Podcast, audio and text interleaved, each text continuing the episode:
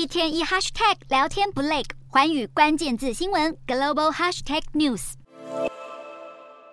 瑞银出手收购瑞士信贷，六大央行联手提升流动性。地区银行股从过去一周的巨额亏损中反弹。政经方面，联准会召开决策会议前，高盛分析师预测，由于银行业系统的压力，联准会可能会再放缓升息脚步。美股四大指数收盘齐扬，道琼指数劲扬三百八十二点六零点，收三万两千两百四十四点五八点；纳斯达克上涨四十五点零二点，收一万一千六百七十五点五四点；标普五百上扬三十四点九三点，收三千九百五十。一点五七点，非半指数上涨三十一点一九点，收三千一百一十四点七一点。欧洲股市方面，瑞银解救瑞信，加上各国央行提升流动性，防止银行业引爆危机，提振投资人信心。欧洲三大股市也全数收高，英国股市上涨六十八点四五点，收七千四百零三点八五点；德国股市上扬一百六十五点一八点，收一万四千九百三十三点三八点；法国股市上涨八十七点七四点，收七千零一十三点一四点。以上就是今天的欧美股动态。